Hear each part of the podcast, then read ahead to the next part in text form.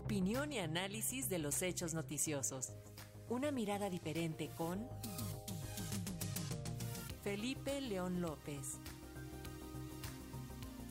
Y hablando de zonas peligrosas en México, se han encendido las alertas en algunos estados por el alto poder que están tomando los grupos delincuenciales, al grado de que algunos consideran que ya se conforman estados paralelos del crimen en México. Sobre este tema va el comentario de Felipe León, a quien saludamos con gusto. Felipe, te escuchamos. Buenas tardes.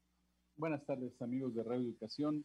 Pues sí, en estos días, como en los peores años de la guerra contra el narcotráfico, cuando medios tradicionales y redes sociales hacían crónicas de los desplantes sanguinarios del crimen organizado, mostrándonos sus horrores, pues parece ser estamos presenciando de nuevamente un reciclamiento de los estilos para demostrar la debilidad del Estado-gobierno ante, ante el poder fáctico de los delincuentes. Medios impresos y tradicionales y los expertos analistas del crimen en México han puesto el foco en el alto índice de homicidios dolosos, de los feminicidios, de asesinatos de menores y la tendencia alcista de extorsiones y no es para menos porque todos tenemos derecho a cuestionar por qué el crimen contra los jesuitas, como también fue contra la familia de Barón, con la señora asesinada en un restaurante élite de la colonia del Valle o los niños indígenas del centro histórico de la Ciudad de México. La descomposición social nos ha llevado a tocar fondo no una, sino varias veces, y por más que pedimos justicia y nos indignamos, seguimos sin ser escuchados.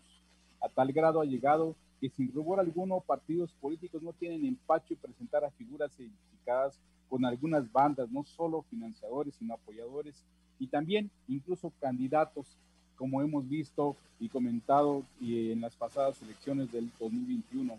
Sin embargo, algo más preocupante está ocurriendo porque el tejido social tan descompuesto en varias partes del país está sucumbiendo a los factores de la economía popular, esa que todos los días le vivimos comprando una soda, consumiendo el gas, el agua embotellada, bueno, hasta las el huevo, los chiles, el pollo, la carne de res.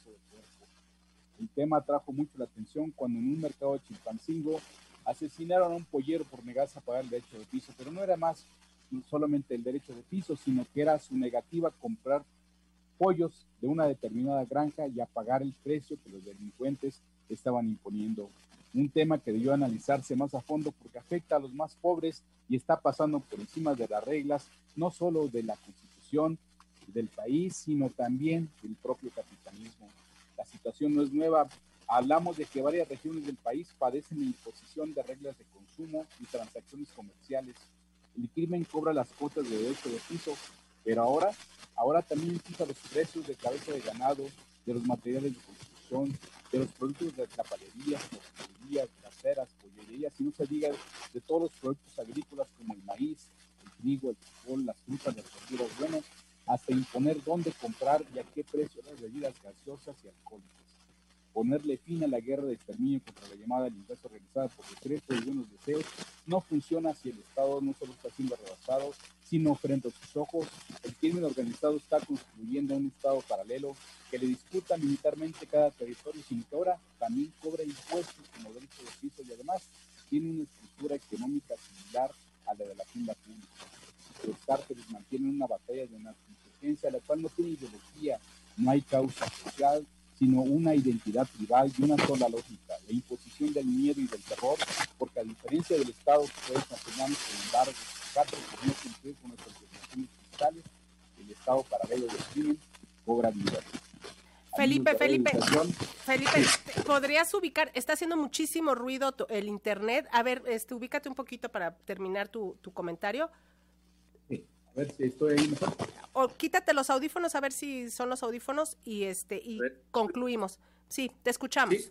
sí. Ok, eh, les comentaba amigos de Radio Educación que ayer, pues, bueno, una tragedia más, un tráiler con más de 50 migrantes muertos fue hallado en los Estados Unidos y muchas de esas personas son producto de un deterioro poblacional de países como el nuestro, en que el boom del dinero derramado por los cárteles se transformó en aniquilación de futuros, desplazamientos forzados, despojos de tierras y faltas de oportunidades para salir adelante. El narco es una insurgencia criminal contra el Estado, escribió Joan Grillo, periodista británico, en un libro del 2012 llamado El narco, a propósito de la situación que vive nuestro país. Y leerlo parece ser más que obligado para entender que no hemos avanzado nada. Bueno, solo es una sugerencia para corregir el, rumbo y entre todos, sociedad y gobierno, salir adelante. Muchísimo y sí se escuchó mucho mejor. Muchísimas gracias, Felipe. Nos escuchamos la próxima semana. Sí, un abrazo. Gracias, hasta luego.